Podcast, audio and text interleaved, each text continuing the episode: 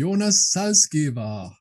Willkommen zum Podcast Mein Body Superhelden. Ich freue mich sehr, dass du hier bei uns bist. Ähm, ich bin extrem aufgeregt und ich freue mich so, dass du diese Einladung angenommen hast. Ähm, Jonas, willkommen zum Podcast. Vielen Dank, Carlos. Vielen Dank für die Einladung und ich freue mich auch, heute ein bisschen mit dir zu plaudern. Jonas, du hast ein für mich super Buch geschrieben, äh, was ähm, auch teilweise mein Leben transformiert ha äh, hat. Äh, und dort geht es ähm, über Stoizismus. Ähm, das Buch heißt äh, auf Deutsch das äh, kleine Handbuch des Stoizismus. Ähm, ich habe es auf Englisch gelesen, äh, ist ein bisschen einfacher für mich. Ähm, aber ja, ich habe es dir vorhin äh, erzählt, wir haben ein bisschen äh, gechattet, bevor wir angefangen haben. Für mich hast du, so wie Patrick Süskind in seinem Buch äh, Das Parfum, ähm, das Beste, also die Essenz des Stoizismus aus den ganzen Quellen der Stoiker und was sie geschrieben haben, einfach in ein Buch reingeschrieben und das total pragmatisch ähm, umgesetzt, so dass äh, jeder, der sich ein bisschen dafür interessiert, das auch umsetzen kann und dann sein Leben transformiert, äh, transformieren kann.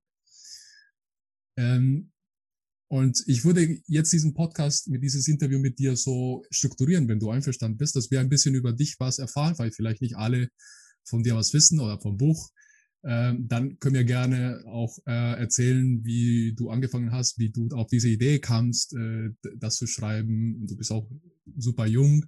Äh, wie, wie beschäftigt sich ein so ein, ein junger Kerl wie du äh, ähm, mit Stoizismus? Und dann würde ich gerne eintauchen in die wirkliche Tools äh, des Stoizismus, weil da gibt's auch ein paar, die ich mir ausgesucht habe. Du kannst natürlich auch gerne ein paar äh, ansprechen, äh, die vor allem in meinem Leben super wichtig sind. Ja. Das okay? Können wir gerne so machen, ja. Okay, du bist in der Schweiz geboren. Vielleicht kannst du uns ein bisschen erzählen, so wie ein bisschen von deiner Geschichte. Ja. Kurz und knapp. Ja, ich habe auch nicht viel zu erzählen darüber. also genau, ich wohne immer noch in Thun. Das ist eine kleine Stadt am Rande der Alpen in der Schweiz und ich, ich wurde hier geboren oder in, in der Nähe von hier und bin aufgewachsen hier äh, mit drei Brüdern. Also wir sind vier Brüder und unsere Eltern. Also immer wenn ich das erzähle, sagen die Leute, ach, deine arme Mutter, weil wir einfach fünf Männer sind. Aber ich denke, ja, wir sind äh, in Ordnung rausgekommen und äh, für unsere Mutter war es auch immer okay, äh, vier Jungs zu haben. Und ähm, ja, wir haben eine super Beziehung als Familie, sehr eng und wir Brüder sind auch nahe beisammen, was äh, ich sehr schätze. Und mit dem Bruder Nils arbeite ich ja seit einigen Jahren zusammen, schreiben wir unseren Blog und sind in sehr engem Kontakt, wohnen auch immer noch zusammen. Also ja, gut aufgewachsen hier und es gefällt mir immer noch. Also ja, ich habe dir ja gesagt, wenn du einmal in die Berge laufen gehen willst, komme ich gerne mit.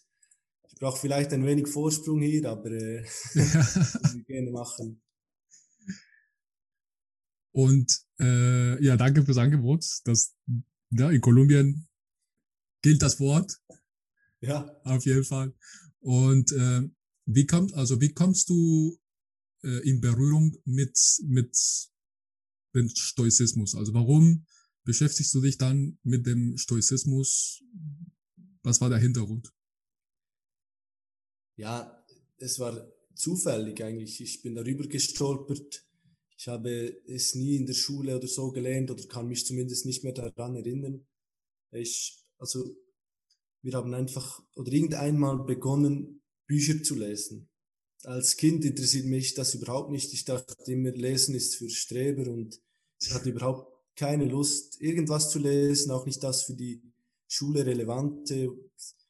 Hat mich irgendwie nicht interessiert und ich habe das wirklich so verbunden. Lesen ist uncool oder so und das vielleicht, ja, wurde mir so ein bisschen so mitgegeben und irgendeinmal habe ich das entdeckt, dass ja in den Büchern, je nachdem viel Wertvolles drinsteckt oder jemand kann sein ganzes Leben oder erlebt es in ein Buch stecken und da kann man doch schon viel, oftmals viel, viel rausnehmen und so ähm, kam ich auf den Stoizismus via Ryan Holidays Buch ähm, The Obstacle is the Way und das basiert auf einer Idee von Marc Aurel, dem stoischen äh, römischen Kaiser. Und ja, weil das Buch auf dieser Idee gründet von einem Stoiker. Und nach dem Buch fand ich, äh, ich weiß immer noch gar nichts über den Stoizismus, aber es tönt spannend und so, ja, ja, tauchte ich oder wollte ich einfach tiefer ins Thema reintauchen und habe einige Bücher gelesen. Und dann war ich immer mehr fasziniert vom Thema und von dieser Philosophie. Und es hat mich einfach richtig gepackt. Habe viel gelesen, für, für mich umgesetzt und in dieser Zeit war es auch, ja, als ich mit meinem Bruder unseren Blog, als wir da schrieben oder zu schreiben begannen auch und so habe ich über den Stoizismus geschrieben in unseren Artikeln und ja, also es wäre wirklich, ich stolperte über diese Idee und dann so kam ich zum Stoizismus und ich war wirklich fasziniert und ja, tauchte dann tief ins Thema ein. Und ähm, was hat dich damals so, so gefesselt von, von der Philosophie oder von, von dem, was du gelesen hast? Äh, bist du sofort ja von, äh, von Ryan Holiday, The Obstacle is the Way, rein in Meditations von Marc Aurel reingegangen und dann bist du gefesselt worden von Marc Aurel oder wie, wie kam diese Begeisterung für dieses Thema? ja, also ich, ich bekam dieses Bild vom, vom Stoiker, der wie, ja, so ein, wie der Fels in der Brandung, so ähnlich, so nichts rüttelt dich um oder du bist einfach stabil bei dir selbst oder ruhig. Auch, ja, ich stellte mir immer das vor, das Bild so, alle sind in Panik, außer einer, der bleibt cool. Ja. ich, hatte nicht das Bild in mir ja. und es waren einige Dinge, die, die ich auch ein bisschen mit mir selber äh, ja, verbinden konnte und so eine, ja, einige ja, Sachen, die ich vielleicht auch schon praktizierte und ich konnte ihnen dann einen Namen geben mit dieser Philosophie und ja, bekam wirklich einige Inputs, die mir sehr halfen. Eben, ja, zum einen hatte ich wirklich dieses Bild vom ja, Fels, der, Fels in der Brandung und einfach, wie wir, dass wir mit Schwierigkeiten oder je, je nachdem können wir mit Schwierigkeiten viel effizienter umgehen und das hat mich sehr fest angezogen. Und dann ähm, ja, lernte ich, dass die Philosophie sehr, sehr tief ist und äh, ich, ich lernte auch, dass, weil ich hatte, wir haben ja im Deutsch, sagen wir, äh, die stoische Ruhe. Und für mich war das immer ein bisschen negativ. Es war so wie, ja, stoische Ruhe ist, ja, es ist ihm auch egal, alles. Und ich habe wie gelernt, hey, das, eigentlich stimmt das nicht. Das ist nicht negativ. Der fühlt der fühlt schon auch, der, der stoische Philosoph, der bekommt schon auch mit, hat auch Gefühle, er, ist, er hat nicht ein Herz aus Stein. Nein, der fühlt, aber er ist wie nicht, ähm, ja, oder er ist, ein, er ist, ist wie über seinen Emotionen im Sinn von, auch, ja, wenn die, eine Emotion aufkommt, kann er immer noch für sich entscheiden, hey, ähm, ja, was, wie handle ich jetzt in dieser Situation, ohne in Panik ja. zu geraten? Ja. Er reagiert nicht. Er reagiert nicht auf die Emotion. Erstmal ist der über, ja, das, das kann ich verstehen. Ja. Und ja, es waren wirklich ein, es, einige Dinge, die mich da ansprachen und äh, dann wurde es immer mehr, wirklich. Äh, durchs Band hinweg fühlte ich mich angezogen zur Philosophie, also zu dieser Philosophie.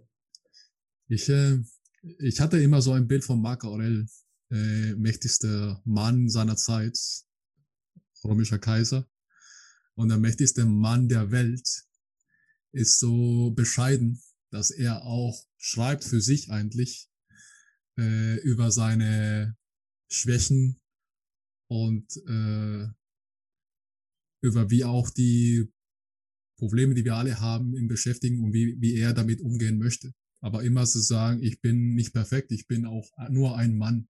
Ich sterbe auch wie jeder. Ähm, aber wie er seine Anstrebung oder sein Streben nach äh, sich selbst zu optimieren, jeden Tag und jeden Tag, jeder Tag schreibt er. Dieses Bild hatte ich immer vom mächtigsten Mann der Welt, der einfach bescheiden ist und sagt, Leute, ich bin auch wie ihr alle. Kennst du diese Geschichte oder das ist so eine Anekdote von Marc Aurel, die ich äh, von Donald Robertson in seinem Buch Denke wie ein römischer Herrscher oder so heißt das Buch, habe ich das gelernt. Ähm, ja, Mark, also damals waren so diese Spiele, Wagenrennen im Kolosseum und Gladiatorenkämpfe und so und Marc Aurel interessierte sich eigentlich nicht dafür und wollte eigentlich nicht zuschauen, wie sich da Menschen bekämpfen oder so. Und aber weil er Kaiser war, musste er an diese Spiele gehen, weil es fürs Volk sehr wichtig war. Und da ja, entschloss sich äh, Marc Aurel während den Spielen zu lesen. Dann las er irgendwelche Dokumente, einfach weil er dort sein musste, aber er wollte die Zeit gut nutzen und so las er irgendwelche Dokumente. Und äh, ich, als ich das las, musste ich einfach schmunzeln und dachte, ah, das, der römische Kaiser da an den Spielen und ist am Lesen. ja, sehr cool. Ähm, wie, wie kamst du auf die Idee, ein Buch über Stoizismus zu, zu schreiben? Also wie? Ja, also ich selber kam nicht auf die Idee. Es war äh, mein Bruder Nils, der wirklich sagte, hey, ja, und er hatte eigentlich die Idee im Kopf, wir wollen, wir wollen uns selbstständig machen. Und er ja, dachte einfach, hey, schreib jetzt ein Buch, du hast so unendlich viel Zeit damit verbracht, über diese Stoiker zu lesen und hast so viele Artikel geschrieben, schreib ein Buch. Und, äh, und ich war, ja, weil es war wirklich nie ein Ziel von mir früher oder so, ein Buch zu schreiben einmal. Und deswegen, es war wirklich es, eines führte wirklich zum anderen in diesem Leben. So, und das, dass wir da in Ägypten waren, mein Bruder und ich, äh, weil, weil wir sagten, ja, wenn wir ohnehin online arbeiten, müssen wir ja nicht in der kalten Schweiz bleiben und so gingen wir im Winter nach Ägypten. und äh, ja, und dort, ja, war es wirklich Nils, der sagte mehrmals jetzt, versuch doch das und ja, ich habe mich dann informiert und ja, zu irgendeinem Zeitpunkt gab es wohl kein Zurück mehr und ich entschied mich, ja, ich versuche ein Buch zu schreiben und dann das ganze Buch entstand wirklich eigentlich ja, von, aus verschiedenen Ideen. Zum einen, ähm, also ich habe all die Bücher gelesen, aber wenn ich mit Freunden über den Stoizismus sprach, hatte ich immer Mühe, es zu erklären.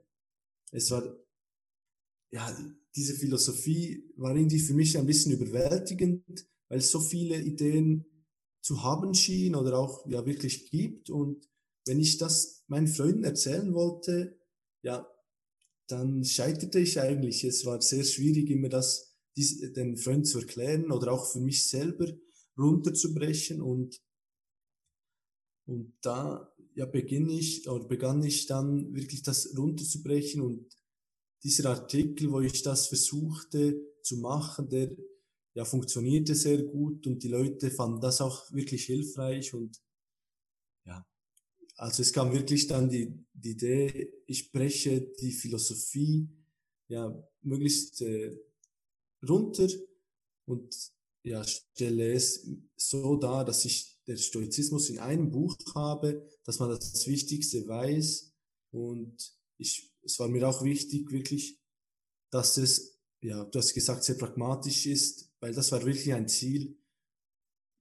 Weil für die Stoiker war das eine der Grundideen. Du musst etwas anwenden im Leben, sonst bringt es dir nichts.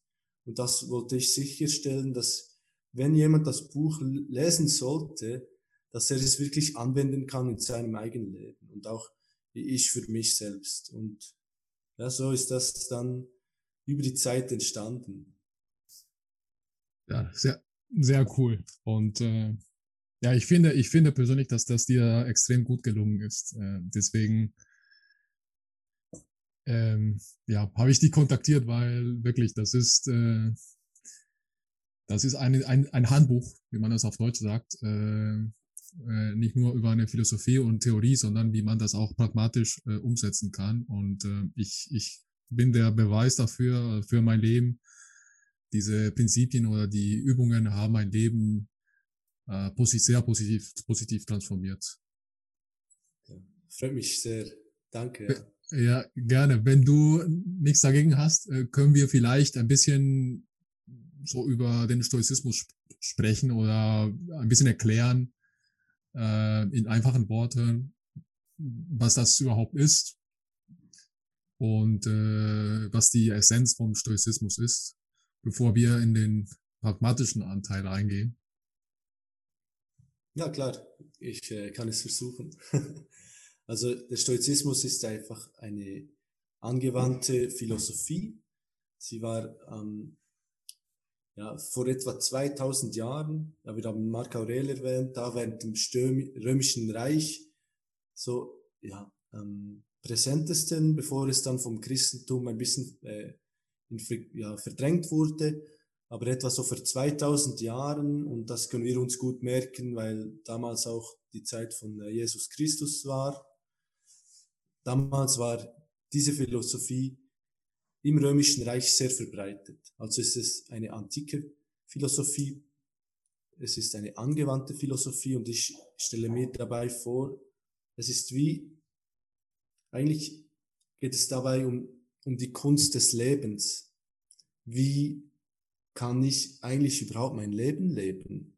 Weil das ist so, ja, wir haben kurz über die Schule gesprochen. Es ist etwas, das wir in der Schule einfach nicht lernen. Wir lernen wichtige Dinge wie Lesen, Schreiben und Rechnen, aber wie wir mit Schwierigkeiten, die wirklich im Leben passieren, umgehen können, das wird eigentlich, oder zumindest äh, zu meiner Zeit wurde das nicht gelehrt in der Schule.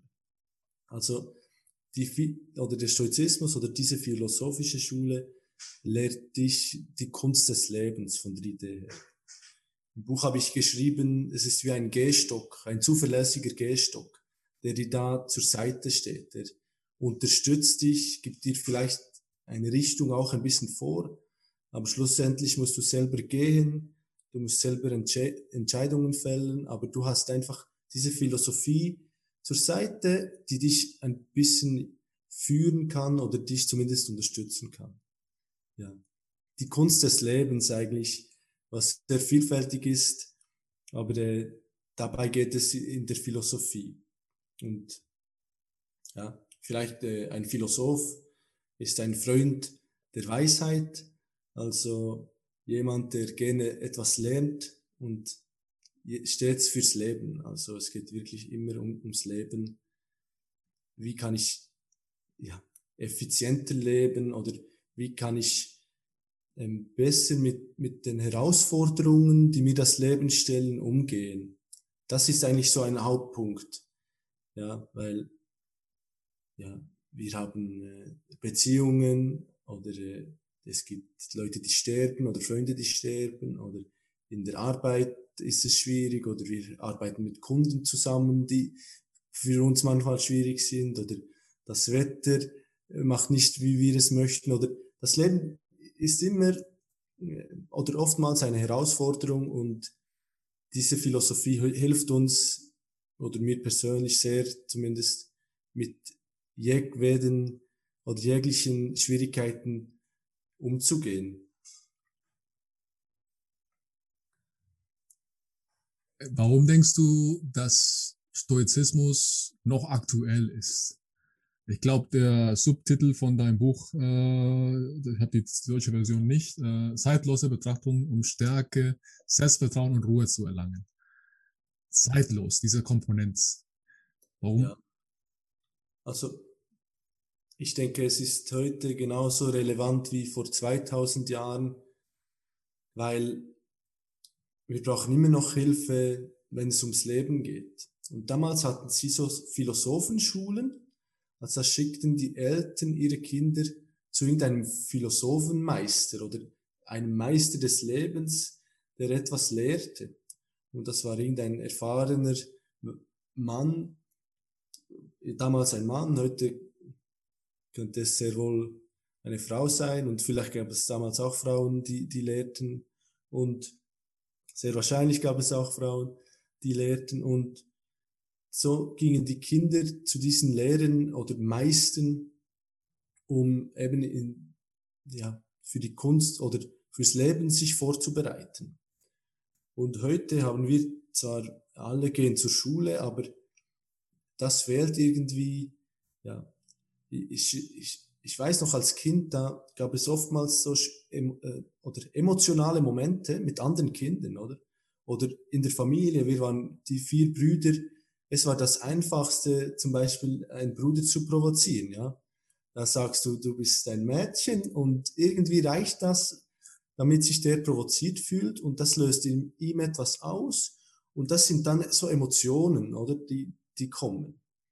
Und in der Schule haben wir doch wie das die ganze Zeit zwischen den Kindern diese Schwierigkeiten, weil jemand fies ist zu einem anderen Kind. Und dieses Emotionale, wie wir damit umgehen und wie wir uns ausdrücken können und dass wir etwas eingestehen können, das lernen wir in der Schule nicht. Und ja, wieso ist es relevant? Es ist ganz einfach noch kein Meister vom Himmel gefallen. Also, ich habe niemanden getroffen, weil, ja, du lässt irgendwie, als Kind denkst du, meine Eltern, die wissen, wie man lebt.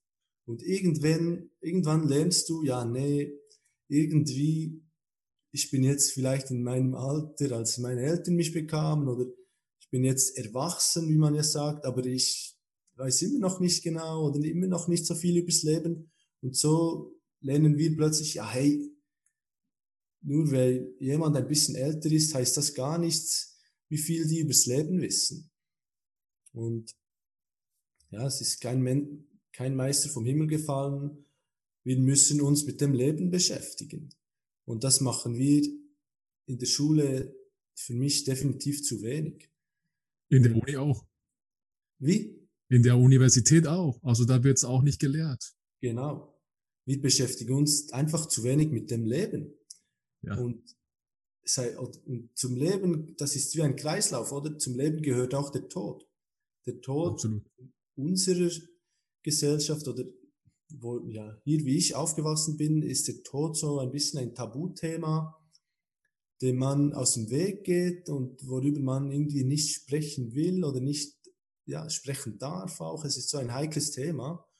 Und ja, dabei ist es das Natürlichste auf der Welt, oder? Kinder werden geboren und andere sterben. Oder wenn wir in die Natur schauen, ist dieser Kreislauf einfach immer und überall da. Jetzt äh, haben wir wunderschöne Blumen, aber die verwelken auch, oder? Und die kommen dann nächstes Jahr wieder. Und wir sehen das überall, oder? Auch in der Tierwelt. Als Kinder hatten wir zum Beispiel Haustiere, und da stirbt einmal ein Tier. Und da ist es doch wichtig, darüber zu sprechen und damit wir lernen, wie gehe ich mit dem Tod um und wie gehe ich mit äh, dem Leben um. Und das sind alles Dinge, mit der sich die Philosophie beschäftigt, also mit dem Leben wirklich. Und in der Schule lernen wir das nicht. Und das hat sich äh, in den letzten 2000 Jahren ja nicht geändert, dass das Leben sehr relevant ist und wenn sich eine Philosophie mit dem Leben beschäftigt, macht sie das automatisch ziemlich relevant fürs Leben, denke ich. Absolut. Ich glaube, äh, vielleicht äh, erleben wir jetzt eine Wandlung, eine, eine grundsätzliche Veränderung. Ich meine jetzt, was jetzt in den letzten anderthalb Jahren passiert ist, vielleicht sind wir ein bisschen äh, ja, bewusster dass es jederzeit uns äh, betreffen kann. Es könnt, könnte sein, dass wir jetzt äh, eine, eine große Transformation erleben und über solchen Sachen dann öfters sprechen. Ja, ist, äh, ich finde, es wäre äh, erwünschenswert, dass wir über diesen Kreislauf des Lebens ja, mehr sprechen. Ja.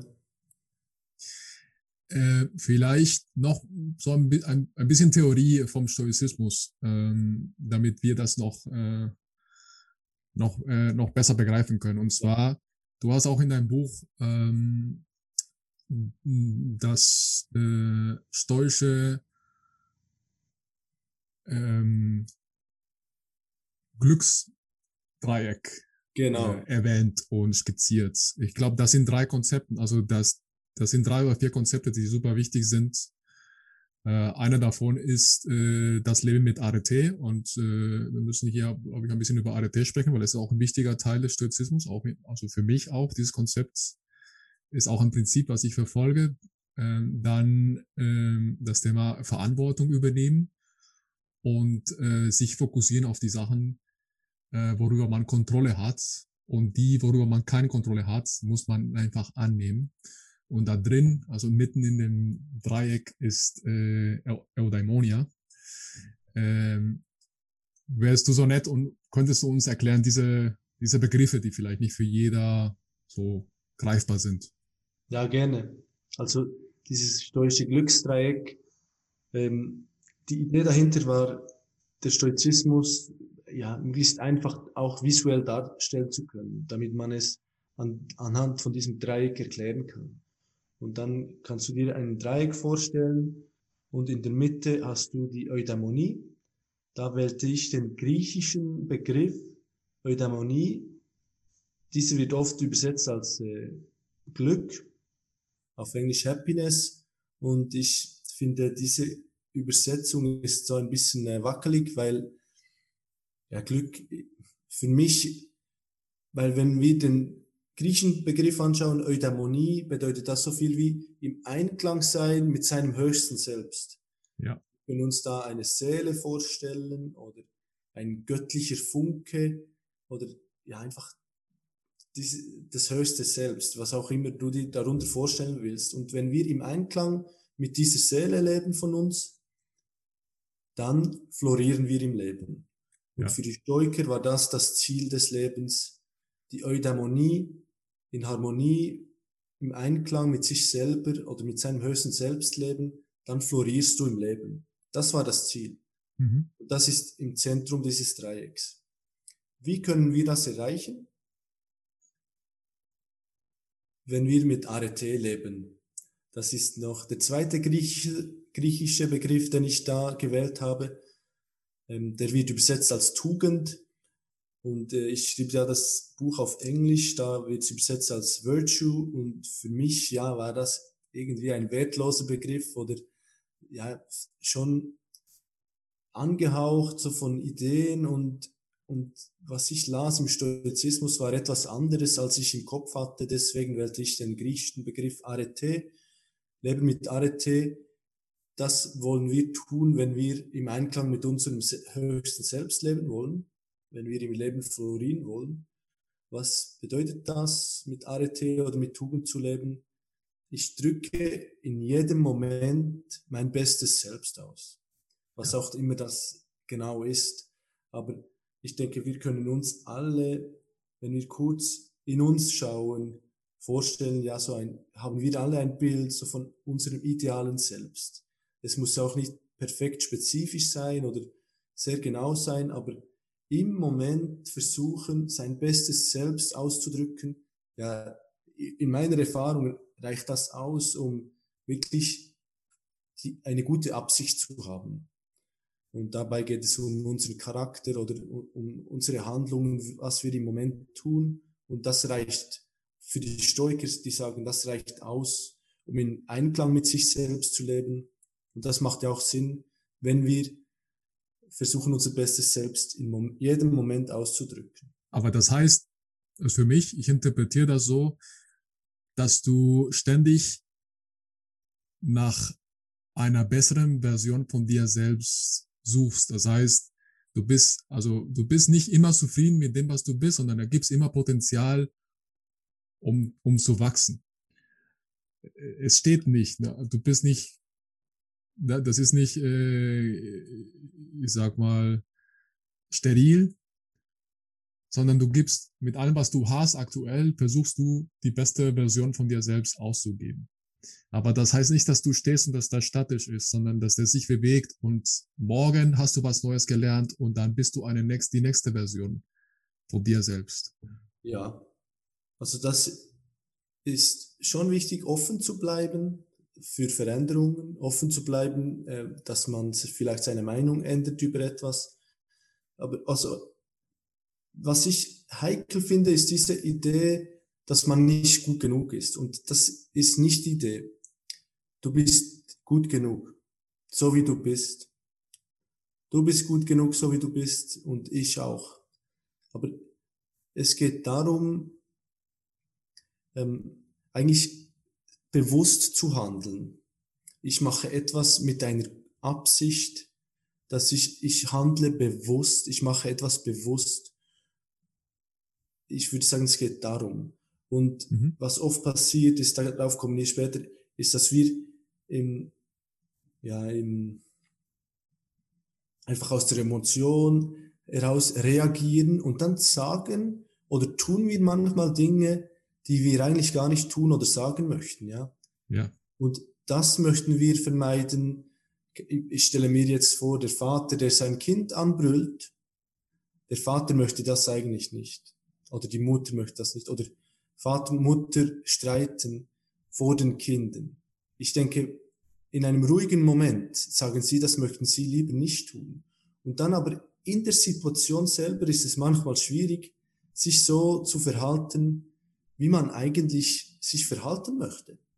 Und ja. es geht nicht darum, dass du nicht gut bist, so wie du bist, sondern dass du deine Handlungen möglichst, dass die übereinstimmen mit diesem Bild von dir, der du sein möchtest, ja. Verstanden. Es ist nicht so, dass du nicht gut bist, wie du bist.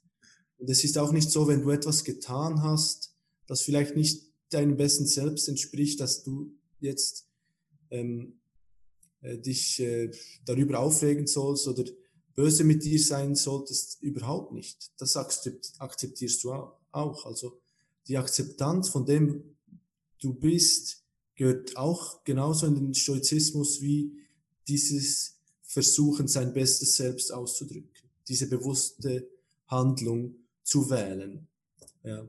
Also ich finde es wichtig zu unterscheiden, es ist nicht so, du bist nicht gut so wie du bist. Mhm. Bist sehr gut so wie du bist. Einfach manchmal tun oder sagen wir Dinge, die eigentlich gar nicht uns entsprechen. Und das möchten wir vermeiden. Oder die Stoiker versuchen das zu vermeiden. Und das ist für mich Leben mit Arete, dieses bewusste Handeln und uns so ausdrücken, wie wir es wirklich möchten. Genau. Das ja. ist das erste Eck des Dreiecks. Mhm. Und weil das schwierig ist, haben die Stoiker da eine super Strategie. Die sagen, es gibt Dinge, ähm, die du kontrollierst und Dinge, die du nicht kontrollierst. Und sie sagen ja, versuche das Beste aus dem zu machen, das du kontrollierst und alles andere so anzunehmen, wie es kommt. Also, ja, jetzt schaue ich raus und es ist äh, am Nieseln, da ist es am Regnen und das kontrolliere ich nicht, oder? Und wenn ich jetzt äh, heute schwimmen gehen wollte in den See, dann, ja, was mache ich jetzt, oder? Ich habe die Situation, die ich nicht kontrollieren kann und für die Stoiker ist klar, ich fokussiere mich auf meine Handlung, also nicht auf das Wetter. Das versuche ich so anzunehmen, wie es ist. Ich bin nicht äh, Petrus oder wer auch immer das Wetter macht, sondern ja, ich, ich nehme es so an, wie es ist und entscheide dann für mich, was mache ich jetzt? Gehe ich trotzdem schwimmen oder lese ich ein Buch oder was auch immer? Also, du, ja, die Stoiker versuchen einfach zu unterscheiden zwischen den Dingen, die wir kontrollieren hauptsächlich unsere Handlungen. Auch ein bisschen unsere Gedanken, aber da haben sich die Stoiker überschätzt, sage ich mal. Denn heute wissen wir, dass wir nicht so viel Kontrolle über die Gedanken haben, wie es die Stoiker annahmen. Die Stoiker nahmen an, wir können unsere Gedanken, wir haben darüber Kontrolle, aber wir wissen heute, nein. Und es ist eigentlich einfach zu wissen, weil äh, die Gedanken ja, sind wir ehrlich, die, da kommen ständig irgendwelche Gedanken und oftmals wissen wir nicht, woher die kommen. Ja, das sehen wir irgendwo etwas und das, oder irgendwo läuft ein Lied und dann läuft uns plötzlich das Lied nach. Das steuern wir nicht wirklich.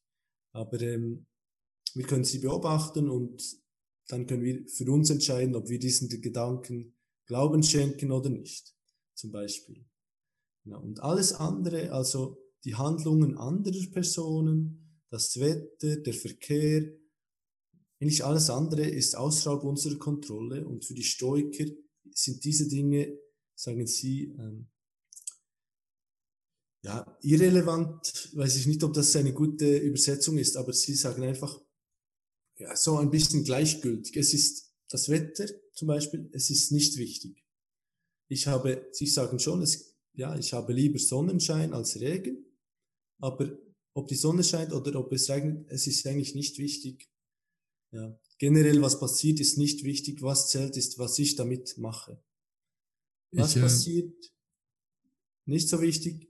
Was ich damit mache, viel wichtiger. Das ist ich, der zweite Punkt. Ich glaube, das ist ein mächtiges Konzept. Ähm, ich glaube auch, das ist heutzutage äh, wichtiger äh, denn je. Denn es gibt viele Situationen, die wir nicht kontrollieren können und wir, sollen, wir dürfen unsere Emotionen und die Interpretation von diesen Tatsachen äh, nicht in einer negativen Weise äh, äh, äh führen. Zum Beispiel der Verkehr, es ist irgendwie Verkehr oder es, ist eine, es gibt eine Schlange oder der ne, Supermarktkassierer ist so langsam. Ich kann cool bleiben. Ich kann einfach sagen, okay, so ist es. Ne? Ist eine alte Dame, die da an der Kasse steht oder ne, die ist eine alte Dame oder ein alter Herr, der das Auto fährt, was vor mir steht. Und es ist die Interpretation. Ich kann mich ärgern und sagen, oh, warum bist du so langsam? Oder ich kann einfach in meiner Mitte bleiben, zentriert und sagen, so, das ist, es kann jetzt nicht ändern. Und für dich selbst, ne, der, dann, dann hast du einen besseren, besseren Tag, eine bessere Stunde, eine Minute äh, und gehst nicht weiter mit diesen negativen Emotionen in deinen Tag. Genau, ja. Sehr gut erklärt, äh, ich kann es nicht besser. Für die Stoiker ist klar, dass nicht was passiert, jetzt etwas Negatives in dir auslöst, sondern deine Interpretation. Genau. Ja. Die Situation ist neutral, sagen sie. Und wenn deine Interpretation der Situation schlecht ist, dann fühlst du dich auch schlechter. Oder? Wenn du ja. sagst, es regnet und das ist schlecht, dann führt das zu deiner, ja, zu deinem Leiden zum Beispiel.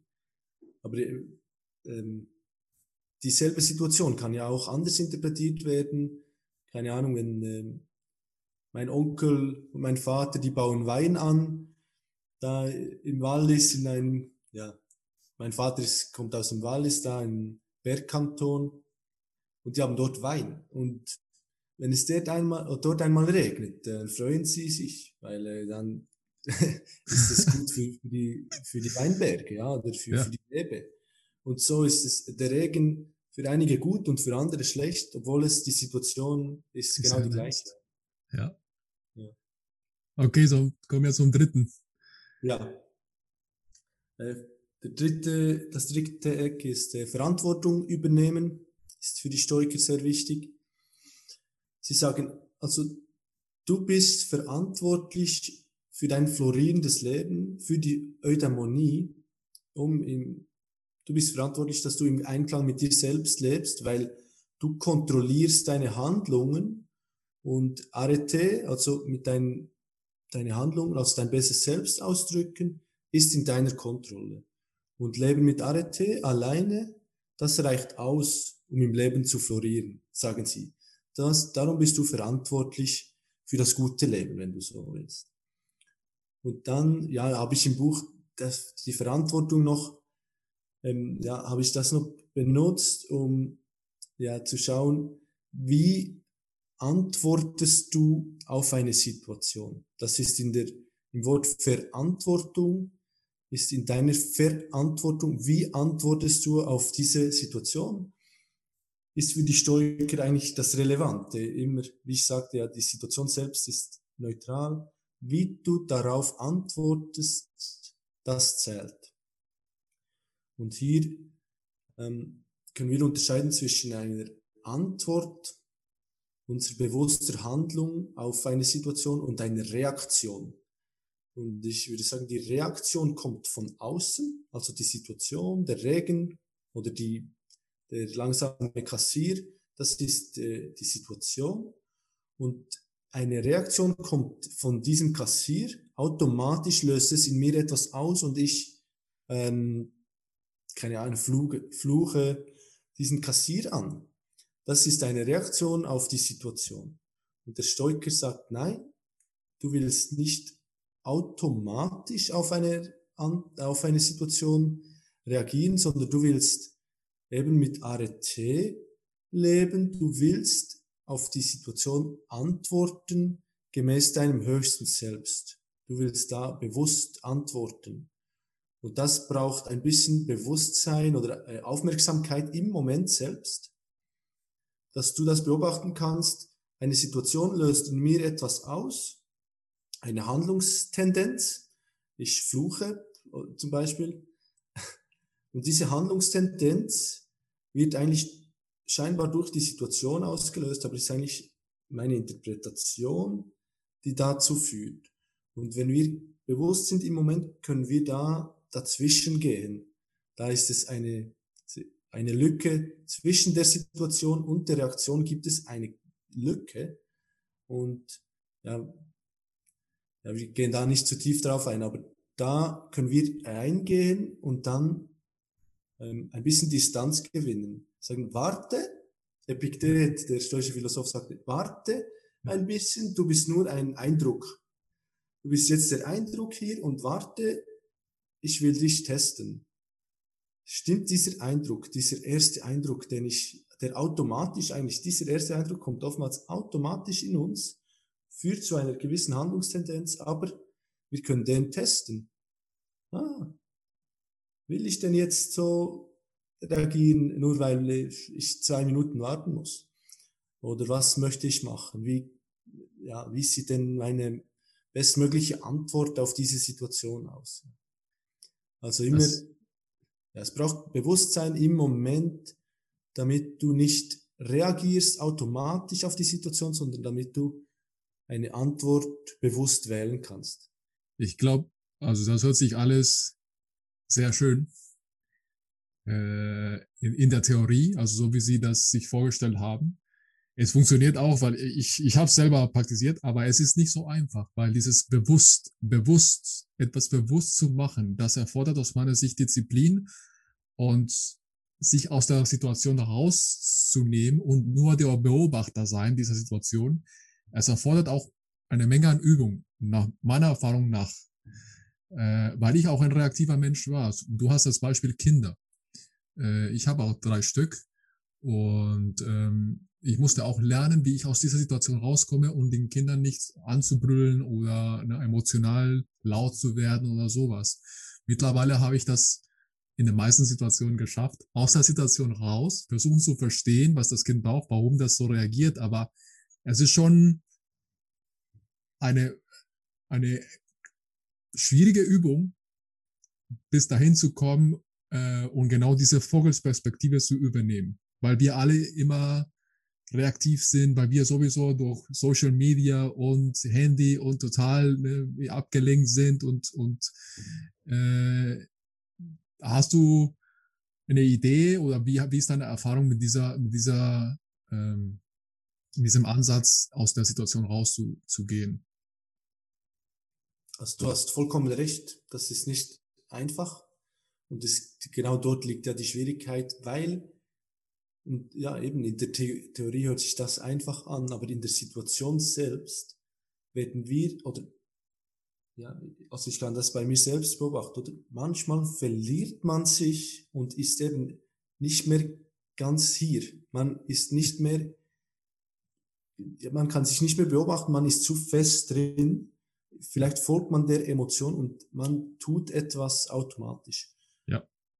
Und wenn du nichts machen kannst, es ist okay. Du darfst immer Mitgefühl zeigen mit dir selber was hilft, ist reflektieren. Ja. Wie du erwähnt hast, Marc Aurel am Abend saß er sich hin oder ja und schrieb etwas nieder. Und in meiner Erfahrung oder mir selber hat das extrem geholfen, wenn ich am Abend auf den Tag zurückblickte und mich fragte, wo waren solche Situationen oder solche Momente, wo ich etwas sagte oder tat im, im Affekt, äh, einfach automatisch reagierte oder ja, wo ich vielleicht nicht, ähm, ja, irgendetwas, so wie, es müssen nicht Fehler sein, aber etwas, wo ich sage, ja, das, da lebte ich nicht mit Arete, da drückte ich, ich nicht mein höchstes Selbst aus, sondern irgendeine programmierte Version von mir selbst, die ich, ja, und das macht nichts, ich arbeite daran. Sofort vergebe ich mir, das ist sehr wichtig. Und dann schreibe ich aber auf, wie ich denn das nächste Mal in einer ähnlichen Situation handeln möchte. Und dabei, ja. es geht nur darum, weil du kannst, wenn du in dieser Situation präsent bist, wenn du hier bist, weißt du schon, was machen. Das Problem ist einfach, dass du kurz vergessen bist und dann handelst du einfach reaktiv. Und deswegen ist nicht so wichtig, dass du aufschreibst, wie du denn reagieren möchtest, sondern es geht nur darum, ein bisschen bewusster zu werden und ähm, wenn du das nächste Mal in einer ähnlichen Situation bist, kannst du es beobachten. Plötzlich bist du hier. Weil irgendwie das funktioniert ein bisschen magisch in meiner Erfahrung. irgendwie versteht der Verstand, wenn du jeden Abend das aufschreibst, versteht der Verstand plötzlich, hey, äh, das ist so eine Situation, die ich eventuell am Abend aufschreiben werde, ja.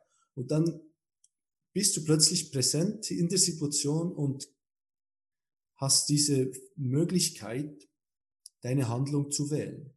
Und das kann auch eine Nicht-Handlung sein, indem du einfach da bist. Müssen ja nicht immer etwas machen oder sagen. Einfach, kannst du einfach kurz warten. Und diese Distanz, die wir da gewinnen, so, die, die reicht meistens aus, denn du bist da, ruhig, und dann handelst du irgendwie. Und ähm, Du handelst aber nicht aus der Emotion heraus, sondern möglichst bewusst. Also ich würde sagen, persönliche Reflexion ist sehr, sehr hilfreich, um ja. präsenter da zu sein in der Situation und dann äh, Meditation, klassisch hier sitzen und seine Gedanken beobachten, zum Beispiel oder die Atmung zu beobachten. Ja, Meditation ja, wollen wir jetzt nicht tief eingehen, aber das ist natürlich erwiesenermaßen sehr hilfreich, um, um bewusster zu leben. Für mich war es auch ganz wichtig, äh, mich nicht selbst so sehr zu bestrafen, weil ab und zu ne, ging ich ein bisschen zu hart äh, mit mir selbst. Ne? Wenn ich irgendwie in so einer Situation steckte und äh, reagiert habe, emotional, zu emotional in einer negativen Richtung, ähm, war ich einfach geknickt und äh, habe mich selbst bestraft. Warum und wieso konnte ich? Und ich habe auch gelernt, mich zu vergeben, schnell zu vergeben. Sagen, also ist das jetzt passiert und äh, jetzt, äh, wie kann ich das besser machen beim nächsten Mal? Ähm, ja. Ich glaube, das ist, also das hat mir persönlich sehr geholfen. Ja, also da, ja, habe ich erwähnt, das ist Selbstmitgefühl, hat mir auch sehr, sehr geholfen. Ähm, das ist ein Buch von Kristin Neff, Self-Compassion. Ich weiß nicht, ob du das kennst, aber das ist genau über das, dieses Selbstmitgefühl und das haben sie in einigen interessanten Studien ja, beweisen können, dass du hast entweder, entweder Selbstkritik oder Selbstmitgefühl und überall immer Selbstmitgefühl kommt oben heraus. Wenn du lieb mit dir selber bist, da fragst du dich einfach, wie würdest du jetzt zu einem guten Freund von dir sprechen oder zu, zu deinem Kind, wenn er ein ähnliches ja, Fehlerchen gemacht hätte oder so. Und wir sind unterstützend gegenüber anderen, aber gegenüber uns selbst sind wir oft sehr kritisch. Und da ist jetzt so, zeigt die Wissenschaft, nein, sei auch, zeig Mitgefühl gegenüber dir selber. So wie du es erwähnt hast, es ist, funktioniert besser. Und ja, wenn ich das Leuten erzähle, sagen sie manchmal, ja, aber dann werde ich einfach nur faul und mache nichts mehr. Und dann sage ich ihnen, ja, aber probier's mal aus. Und es ist, du wirst nicht faul wegen dem, weil, weil es ist ein, braucht eine gewisse ja, Bewusstheit, da dieses Selbstmitgefühl, sich selber zu zeigen und du willst dann nicht einfach nichts tun. Wir sind nicht so. Wir wollen ja möglichst äh, trotzdem weiterkommen oder etwas machen und unsere Zeit mit Dingen beschäftigen, die wir mögen oder so. Und da wirst du nicht einfach den ganzen Abend vor Netflix verbringen, nur weil du selbst Mitgefühl zeigst. ja. Jonas, ich, äh, du hast in deinem Buch, glaube ich, 55 Übungen ähm, geschrieben, die als Tool äh, für uns dienen können, den Stoizismus äh, pragmatisch umzusetzen. Ähm, ich, wir können leider nicht über die 55 sprechen. Ich habe mir ein paar ausgesucht. Äh, wenn du natürlich äh, deine Lieblings äh, hast, dann äh, her damit. Äh, da sind vor, vor allem die, die mir am meisten geholfen haben oder helfen. Ja. Ähm, einer ganz oben ist, das gehört auch zum Dreieck, die Sachen zu lieben oder das mal das Schicksal oder die Tatsachen einfach so anzunehmen, wie sie sind ähm, und zu akzeptieren weil ich glaube, das Gegenteil vom Glück, also Unglück kommt dadurch, wenn man versucht, Sachen zu kontrollieren, die nicht unter unserer Kontrolle sind, unter unserer Kontrolle ist. Das, das funktioniert einfach nicht. Ich kann das Wetter nicht kontrollieren, ich kann die anderen Menschen nicht kontrollieren, ich kann den Verkehr nicht kontrollieren, ich kann die Wirtschaft nicht kontrollieren, ich kann die Politik nicht kontrollieren. Aber wenn das alles mich irgendwie emotional beeinflusst, negativ, dann bin ich ständig nur unglücklich und äh, traurig und äh, frustriert. Ich, vor allem in meiner Erfahrung, ich war frustriert in meinem Leben früher, weil die Leute nicht so äh, reagiert haben oder sich benommen haben, verhalten haben, so wie ich das mir erwartet habe. Und das ist einfach, ja, das ist Unsinn. Ja, genau, Sie sagen, Sie sprechen da, das ist wie, ähm, wenn du mit den Göttern kämpfst. Es ist äh, zwecklos. Und äh, ich stelle mir dann vor, wirklich die Realität ist ja bereits, wie sie ist. Wie kann es Sinn machen, dagegen anzukämpfen? Und das ist noch wichtig. Es heißt nicht, dass du dem zustimmst. Nur weil du sagst, ich nehme jetzt die Politik an. Es heißt nicht, du stimmst dem zu. Aber du beginnst bei der Akzeptanz und aus der Akzeptanz heraus versuchst du, je nachdem, etwas zu verändern. Aber es beginnt immer bei der Akzeptanz. Ja. Ja, und das ist wichtig, das heißt nicht, du stimmst dem zu, aber du nimmst zuerst die Realität an, so wie sie ist. Eckhart Tolle, der spirituelle Lehrer, sagt ja, er stellt sich vor, alles passiert genau für ihn. Und was wir leben eigentlich gegensätzlich. Wir denken immer, das Zeug passiert gegen uns. Und er sagt, nein, alles passiert für dich. Und dann hilft es dir, das anzunehmen und auch zu lieben. Ja, du willst es nicht nur annehmen, sondern sogar die Realität so lieben, wie sie ist. Und du kannst immer dann aus dieser Akzeptanz heraus Veränderung versuchen herbeizubringen. Weil äh, wir wissen ja nicht, ähm, ja, ob das wirklich gut oder schlecht ist, äh, die Situation, in der wir uns befinden. Und hier ist es, äh, kann ich eine meiner Lieblingsgeschichten erzählen, wenn du sie hören möchtest. Absolut ist eine Geschichte von einem chinesischen Bauern. Es war einmal ein chinesischer Bauer, der verlor sein Pferd oder das Pferd rannte weg und dann kamen alle Nachbarn zu Bauern und sagte, ach, so ein Mist, nicht wahr? Und er sagte, vielleicht. Am nächsten Tag kam sein Pferd zurück und brachte sieben wilde Pferde mit sich. Jetzt kamen wieder die Nachbarn zum Bauern und sagte, ah, fantastisch, nicht wahr? Und er sagte, vielleicht. Am nächsten Tag versuchte der Sohn des Bauern, eines der wilden Pferde zu zähmen und er flog vom Pferd und brach sich ein Bein. Jetzt kamen wieder die Nachbarn zum Bauern und sagte, ach, so ein Mist. Und er sagte, vielleicht. Am nächsten Tag kamen Offiziere der chinesischen Armee, um junge Männer zu rekrutieren, und sie lehnten den Sohn des Bauern ab, weil er ein gebrochenes Bein hatte. Jetzt kamen wieder die Nachbarn zu bauen und sagte, ah, fantastisch. Und er sagte, vielleicht. Also, ja, wieso urteilen wir über die Dinge, wenn wir ja die Zukunft nicht kennen, oder? Es ist, äh, es scheint sehr schlecht, aber äh, manchmal äh, äh, trügt der Schein, oder wie sagt man? Ja. Der Schein trügt. So eine schöne, schöne Geschichte. Und wahr, also es ist nicht äh, wie eine Geschichte. Ich glaube, das ist äh, unsere tägliche Geschichte. Also du kannst äh, unglückliche Zustände Tatsache nicht vermeiden, aber vielleicht werden sie zum, zum besseren äh, Leben führen. Oder du entscheidest, was du damit machst und wie du die Sachen interpretierst. Ja, ja und eben, du weißt nicht, ja, was die Zukunft bringt. Manchmal, also ich sage immer, du kannst versuchen, zurückzublicken auf deine Vergangenheit und dann wirst du sehen, dass die coolsten oder besten Erfahrungen entstanden oftmals aus etwas, das sehr schwierig war. Ja. Du ja, hattest eine Herausforderung, aber durch diese Herausforderung passiert irgendetwas Cooles. Und wenn wir zurückblicken, oder in meinem kurzen Leben, kann ich, also bei mir stimmt das. Ich hatte auch coole Erfahrungen, die nicht so schwierig waren, aber oftmals war es ja wirklich so Herausforderung und dann entstand etwas Schönes daraus. Jetzt kommt dann der, das ist die beste Einleitung für, für meine Lieblingsübung, äh, für die nächste. Was im Weg steht, wird zum Weg.